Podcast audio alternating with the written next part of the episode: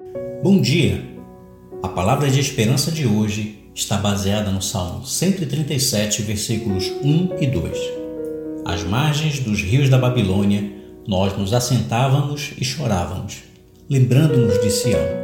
Nos salgueiros que lá havia, pendurávamos as nossas harpas. O povo de Judá havia sido dominado e levado cativo pelo Império Babilônico por volta do século VI a.C. A antiga glória de Sião, como era poeticamente chamada a cidade de Jerusalém, era apenas uma lembrança nostálgica dos dias do passado, quando Jerusalém fora escolhida pelo Senhor para lugar da habitação do seu povo. Naqueles dias, Jerusalém era uma cidade assolada e abandonada.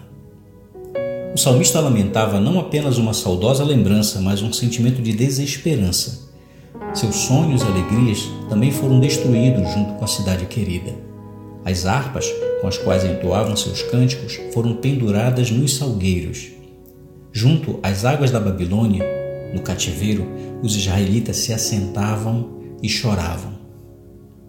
E os babilônicos, prossegue o salmo, ainda pediam aos israelitas que se alegrassem e cantassem para eles alguns cânticos de Sião. Mas os desolados e confusos exilados haviam deixado de lado suas harpas e apenas conseguiu expressar uma queixa fúnebre registrada no versículo 4. Como haveríamos de entoar o canto do Senhor em terra estranha? Os israelitas se recusavam a cantar.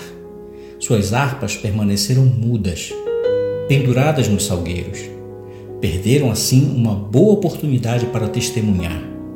Cantando, teriam demonstrado aos seus opressores que nem tudo estava perdido.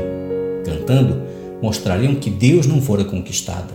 A última palavra ainda não tinha sido dita. Vivemos dias em que tudo o que queremos às vezes é sentar e chorar, vendo as águas passarem.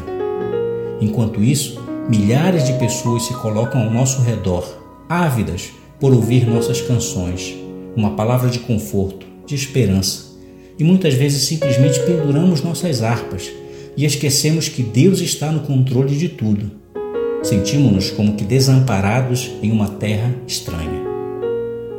Aprenda a levar o cântico do Senhor aos lugares de opressão.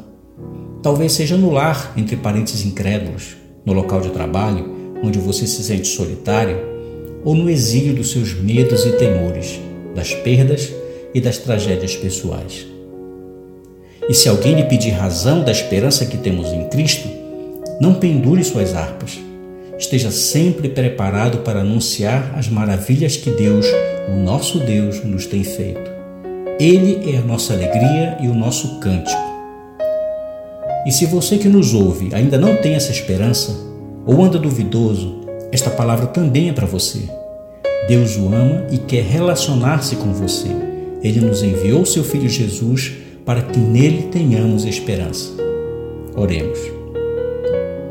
Querido Deus, obrigado por seres o nosso consolo e a nossa esperança. Obrigado porque nesses dias difíceis em que vivemos, podemos cantar de alegria, exaltando os maravilhosos feitos do Senhor. Que nos momentos de tristeza sejamos o canto que vai anunciar a salvação que somente em Ti esperamos. Amém.